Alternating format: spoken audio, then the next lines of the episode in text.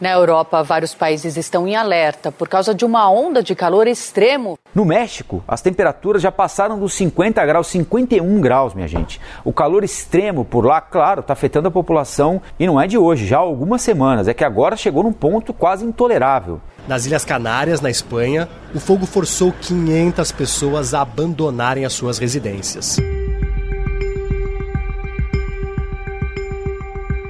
Se fosse uma competição esportiva e saudável, estaríamos todos surpresos e felizes pela sucessão de recordes quebrados. Na prática, porém, o que temos é só a confirmação de centenas de alertas já feitos por especialistas. O mundo está cada vez mais quente. O verão no hemisfério norte suas temperaturas altíssimas, reportadas diariamente, são alguns dos sintomas de um quadro ambiental desequilibrado. Uma onda de calor é quando temperaturas extremas persistem por vários dias consecutivos na mesma região, frequentemente associadas a alta umidade, forte irradiação solar e ausência de ventilação. Outra característica é que as noites continuam quentes, dificultando a recuperação natural do corpo e aumentando riscos de morte.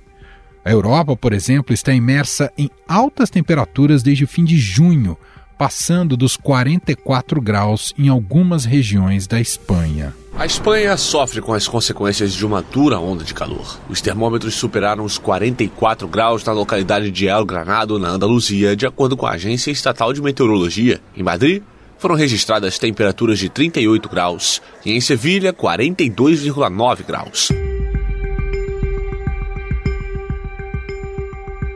O mês de julho, que terminou na segunda-feira, já é considerado o mais quente da história da humanidade na região desde o século XIX, quando as medições com termômetros passaram a ser feitas. A onda de calor que afeta o hemisfério norte também tem provocado incêndios na Grécia, Estados Unidos e Canadá. A fumaça dos incêndios em florestas no Canadá, que atingiu os Estados Unidos, já chegou à Europa. Países estão enviando reforço para ajudar no combate ao fogo. Nos Estados Unidos, cerca de 100 milhões de moradores sofrem as consequências de respirar um ar que pode ter um risco à sua saúde. Em Atenas, atrações turísticas como a Acrópole precisaram ser fechadas em horários de pico de calor ao longo dos últimos dias. As autoridades de saúde emitiram alertas para calor extremo nos Estados Unidos, Europa e Ásia, com recomendações para hidratação constante e para que pessoas se protejam do sol. O recorde atual de temperatura na Europa são os 48,8 graus registrados na Sicília em 2021, segundo a ONU. Na região da Catalunha, onde fica a cidade de Barcelona, já foi registrado um pico de 45 graus. Na Itália, em Licata, na ilha da Sicília, a temperatura chegou a 46 graus e a previsão é que o calor continue subindo ainda mais na região e em outras localidades.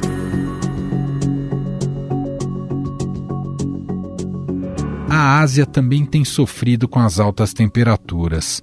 A China registrou 52 graus na região de Xinjiang, um recorde para meados de julho.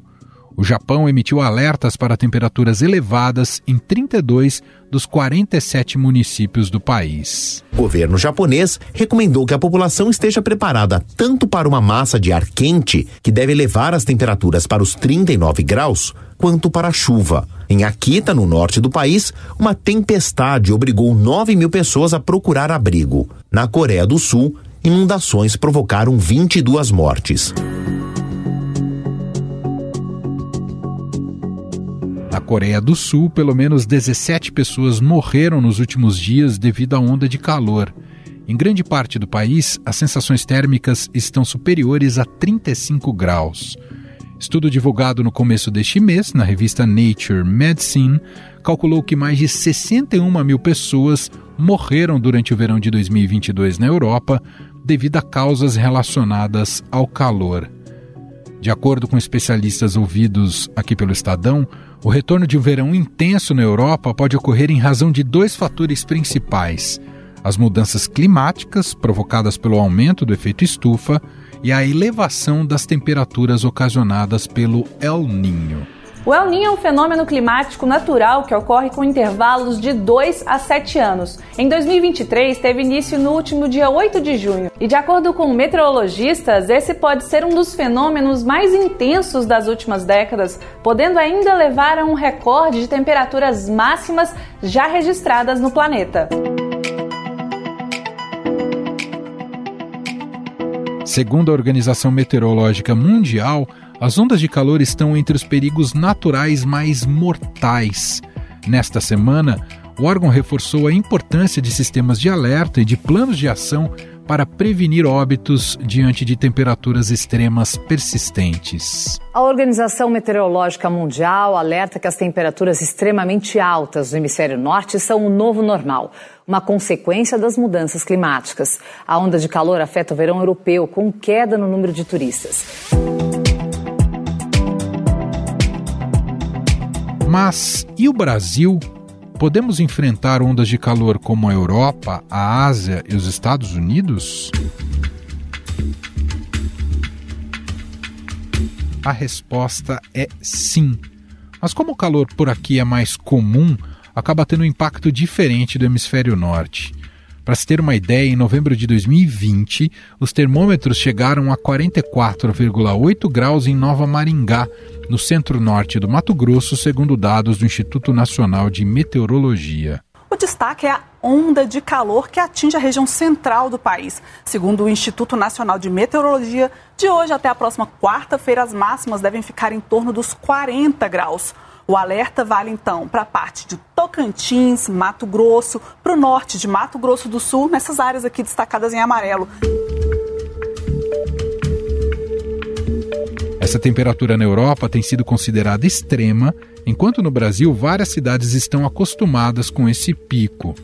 Segundo o Instituto Nacional de Meteorologia, a tendência em agosto no Brasil é de chuvas próximas ou ligeiramente abaixo da média em quase todo o norte e nordeste do país durante o mês. Já no sul e sudeste, é esperado um maior volume de chuvas e um clima mais quente em quase todo o Brasil, principalmente no centro-sul. Afinal, o que está acontecendo com o planeta? Estamos próximos a um ponto de não retorno o quanto as ondas de calor têm como causa a ação humana. O que precisa ser feito a curto prazo para mudar este cenário. Sobre todos esses temas e perguntas muito pertinentes, vamos conversar agora com o secretário executivo do Observatório do Clima, Márcio Astrini.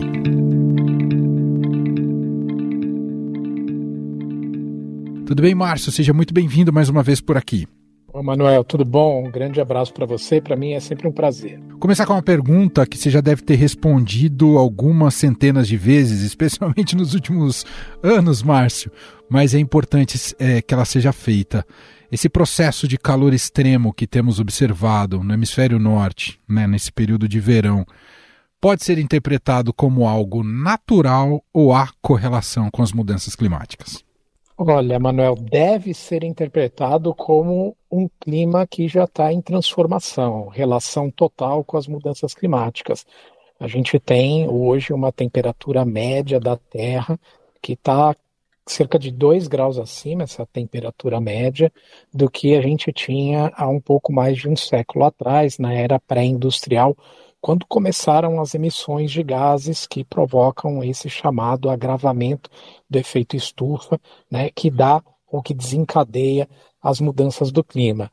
E os cientistas não têm é, a menor é, dúvida em estabelecer que o que nós estamos vivendo agora é mudança climática, é urgente, é perigosíssimo e é causado pelo nosso estilo de vida, principalmente a forma como que a gente produz energia e continua desmatando floresta no mundo inteiro. O alerta existe há bastante tempo, Márcio. O nosso tempo de reação não está adequado para aquilo que a gente precisa atingir idealmente? É, são décadas né, de alertas, é, há muito tempo. Os cientistas eles estão dizendo que isso que nós estamos apenas começando a vivenciar é, vai acontecer em algum momento. O, o único erro que existiu em tudo isso foi talvez a previsão da velocidade com que essas mudanças do clima fossem acontecer, que a gente fosse começar a sentir elas de forma mais intensa. né? Mas é, eu poderia dizer o seguinte: o que antes estavam nos papéis, nos relatórios, nos estudos, nos alarmes dos cientistas, hoje está sendo esfregado na nossa cara ao redor do mundo. Né? Basta a gente abrir o noticiário, abrir a janela da nossa casa para ver que o clima é totalmente diferente. Quem trabalha com clima, Manuel, quem é, planta, por exemplo, né, ou é, até projetos grandes, como por exemplo projetos de hidrelétricas, e fazem a previsão do que vai acontecer com, com o clima é, nos próximos anos, né, no próximo período, é, já começam a constatar que realmente o planeta já é um planeta diferente. Mas, de novo, a gente está apenas no começo. Né? É, e a gente tem uma janela que está cada vez mais estreita para encontrar a solução. Cada dia é uma contagem regressiva. Cada dia que passa e que a gente não soluciona o problema, não para, por exemplo, com o uso de combustíveis fósseis, a gente agrava esse problema. Ele vai ficando mais difícil, vai trazendo consequências piores e resgatar o tempo perdido vai se tornando impossível. Então, a gente ainda tem chance de reverter ou de estabilizar essa situação, mas a cada dia que passa, essa chance vai ficando menor.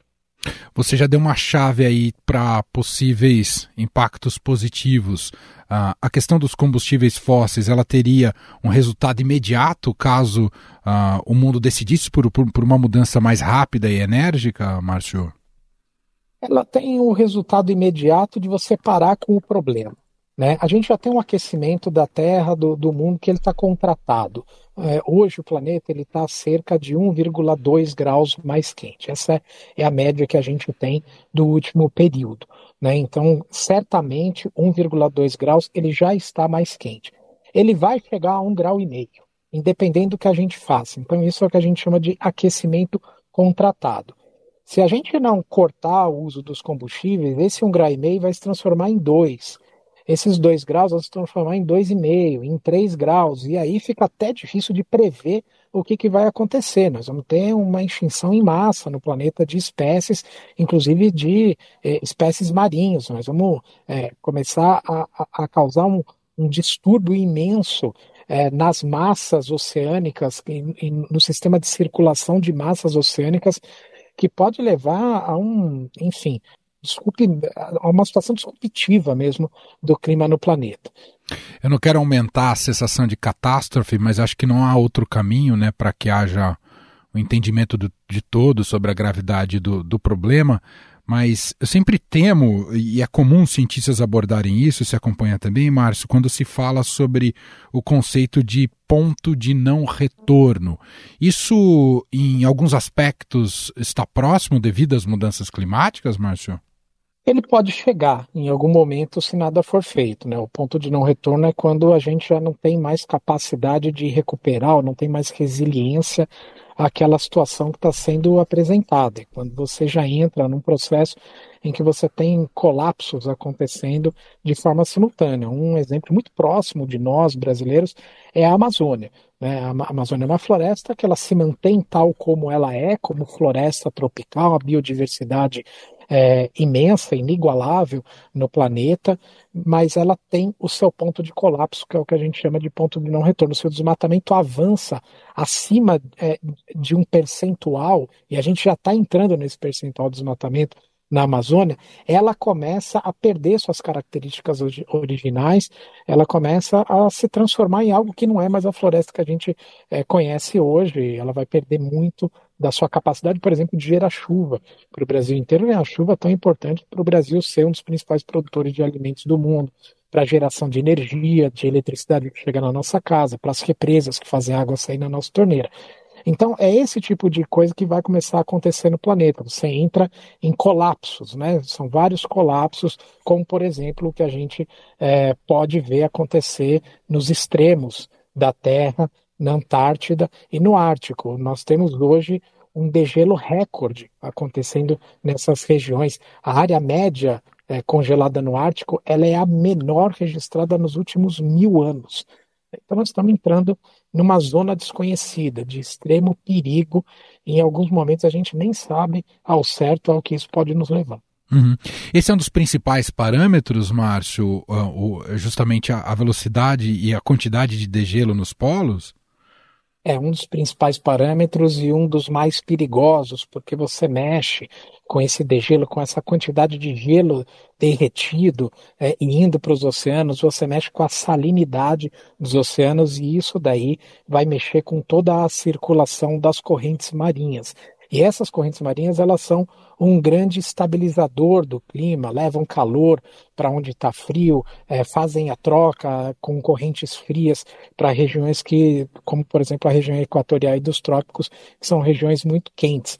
Né? A gente fala muito em aquecimento do planeta, mas para a gente ter uma ideia do que aconteceria com o planeta em que você tem é, essa movimentação toda dos oceanos bagunçada, áreas é, hoje da Europa ficariam muito mais frias do que são hoje. Né? Principalmente, por exemplo, ali a Inglaterra, né? o Reino Unido.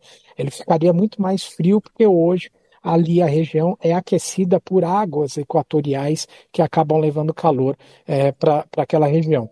É, então nós estamos falando de aquecimento do planeta com áreas que vão é, esfriar. Né? É por isso que o termo mais correto é a mudança do clima. Hum. Na média, o planeta fica mais quente, mas o clima muda e algumas áreas vão ficar mais frias, inclusive.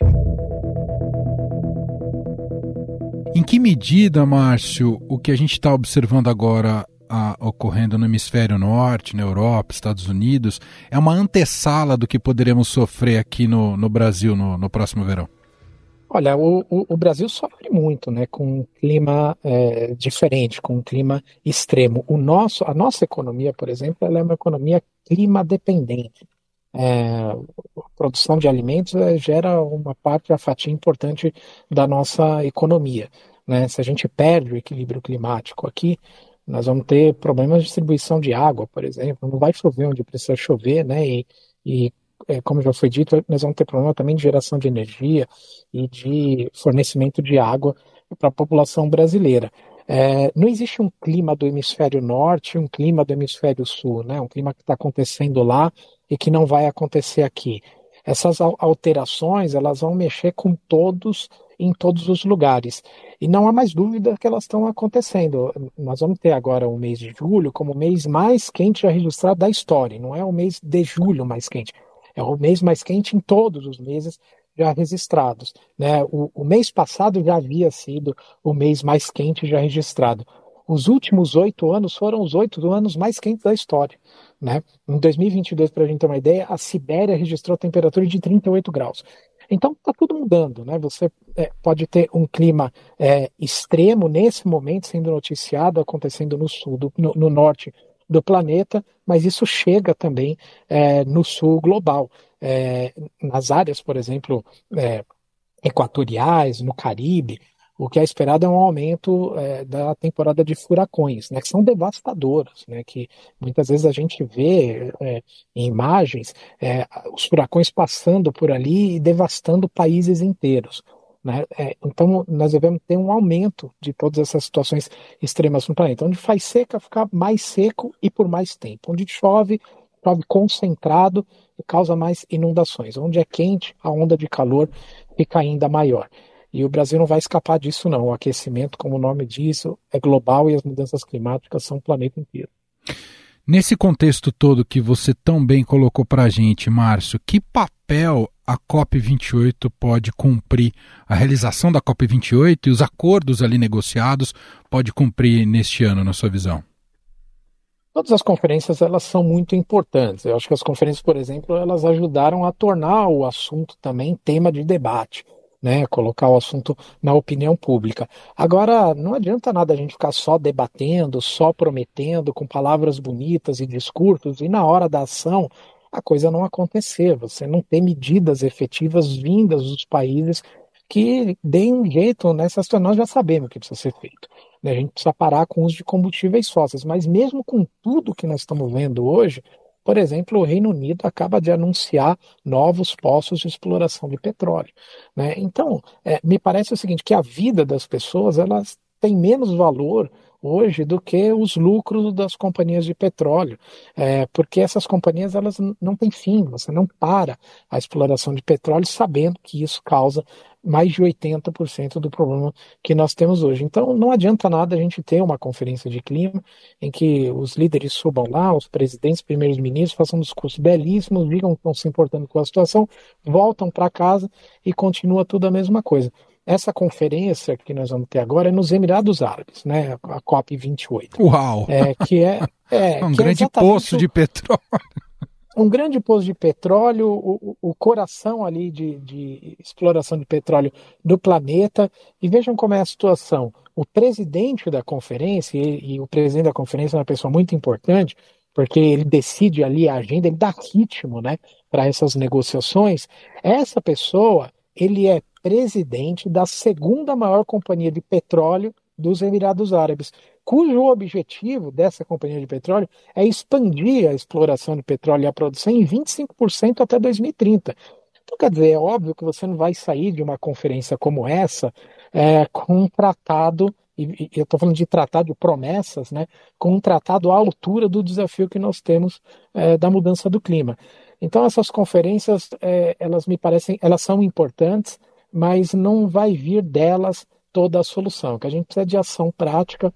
Nós estamos vendo, infelizmente, que a ação prática está indo por outro caminho. Né? Tem muitos países aí aumentando sua produção de petróleo, aumentando a poluição do mundo. Nesse sentido, Márcio, queria uma avaliação sua dos rumos que o Brasil tem tomado, principalmente agora com a troca de governo e que, do ponto de vista de narrativa, né, um indicativo importante do governo Lula de estar mais atento às questões ambientais, até porque no governo Bolsonaro o negacionismo imperou de maneira uh, decisiva. Mas os além do, do, discurso, a gente tem apontado uh, políticas uh, realmente efetivas nesse sentido. Qual que é o seu diagnóstico que você faz até agora, Márcio? O Brasil é um país extremamente importante em toda essa situação da mudança do clima. Primeiro porque é o quarto ou quinto maior emissor. Quarto ou quinto depende do ano, né? De quem está emitindo ali, é, se toma o nosso quarto lugar ou, ou não. Mas nós somos um dos grandes poluidores. É, segundo, porque nós temos a Amazônia.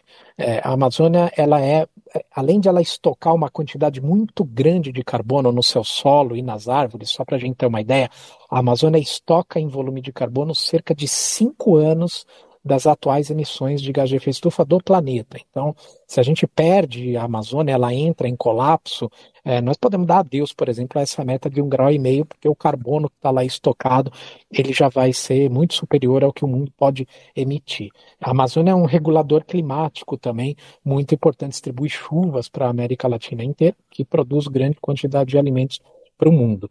É, e o Brasil é um país que vocaliza muito essa questão do clima. Né? Então, é muito importante que o Brasil esteja bem posicionado para fazer o seu dever de casa, que ao contrário do mundo que emite muito por geração de energia, aqui metade das nossas emissões é por conta de desmatamento. Então, fazer a lição de casa significa a gente acabar com o desmatamento no Brasil, mesmo porque o desmatamento não traz benefício nenhum para o nosso país, prejudica a nossa imagem, prejudica toda a distribuição de chuva é, no, no país, é, não traz é, benefícios econômicos, o desmatamento acontece quase todo na ilegalidade, né? Nós já temos terra aberta suficiente no Brasil para dobrar a produção de alimentos sem precisar desmatar mais, então o desmatamento não é mais necessário. O Brasil fazer essa lição de casa de acabar com o desmatamento posiciona o Brasil ainda de forma mais firme nessa questão do clima e cobrar, aumentar a temperatura das negociações, aumentar a temperatura das ações da cobrança pública, essa sim é fundamental. O Brasil pode desempenhar um papel muito forte nesse quesito. E o Brasil tem uma outra, duas características também muito importantes, Manuel. A primeira é o combate à pobreza e o combate à desigualdade social. Essa é uma bandeira desse Sim. governo. Lima clima desregulado é uma fábrica de gerar pobreza, de gerar miséria e de gerar desigualdades sociais.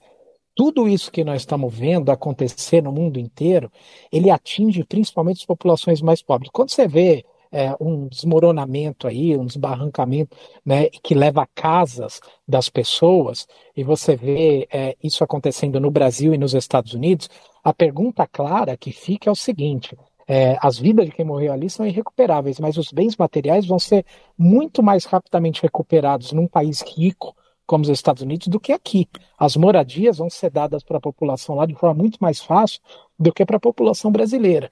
Então, quem é rico no mundo, os países ricos, esses daí vão conseguir se adaptar de forma muito rápida. Os países pobres, as populações pobres, esses vão pagar a parte mais salgada da conta. Só para a gente fechar, Márcio, você acompanha há muitos anos esse tema, tem todo o engajamento e todo o trabalho de conteúdo muito importante que cumpre o Observatório do Clima. Se, atualmente, você tem uma visão mais otimista ou pessimista em relação aos rumos ambientais do planeta, Márcio? Olha, nós não temos opção se não ter a visão de que a gente precisa lutar a gente precisa usar todas as possibilidades que nós temos é, e esgotar todas as maneiras de é, perseguir esse objetivo de um grau e meio de aquecimento como sendo um máximo, porque qualquer desvio dessa rota é condenar milhares, centenas de milhões de pessoas a passarem fome, a não ter acesso à água, a perder as suas casas, a perder as suas vidas. Né? Nós estamos falando de vidas humanas. Então, é, eu acho que hoje o debate não é nem a questão de é, você ser positivo ou negativo, você ter mais ou menos esperança. É uma obrigação mesmo, é uma Perfeito. obrigação de todos que trabalham com esse assunto. Os governantes mundo afora, é uma obrigação de manter o equilíbrio do clima na Terra, porque nós estamos falando de vidas humanas, nós estamos falando de pessoas, as milhões de pessoas que vão sofrer com o clima extremo. Muito bem, esse é Márcio Astrini, secretário executivo do Observatório do Clima, gentilmente aqui atendendo mais uma vez a nossa reportagem. Obrigado pelo papo, Márcio. Até uma próxima. Eu que agradeço, Emanuel. É sempre um prazer. Um abraço para todo mundo. Até a próxima.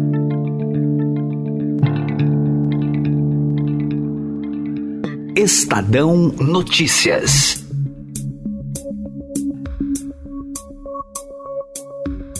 Antes da gente fechar o podcast, um recado rápido por aqui. Nesta quarta-feira, aqui no feed do Estadão Notícias, tem mais um episódio da série Cenários. Sônia Raci recebe Carlos Pereira, que é diretor executivo do Pacto Global da ONU no Brasil. Ele vai falar sobre a maior ação de sustentabilidade corporativa do mundo, além dos 20 anos de atuação no Brasil em defesa do meio ambiente e de ações anticorrupção. Não perca, 5 horas da tarde, publicado aqui nesse feed do Estadão Notícias, Cenários com Sônia Rassi. Este foi o Estadão Notícias de hoje, quarta-feira, 2 de agosto de 2023. A apresentação foi minha, Emanuel Bonfim.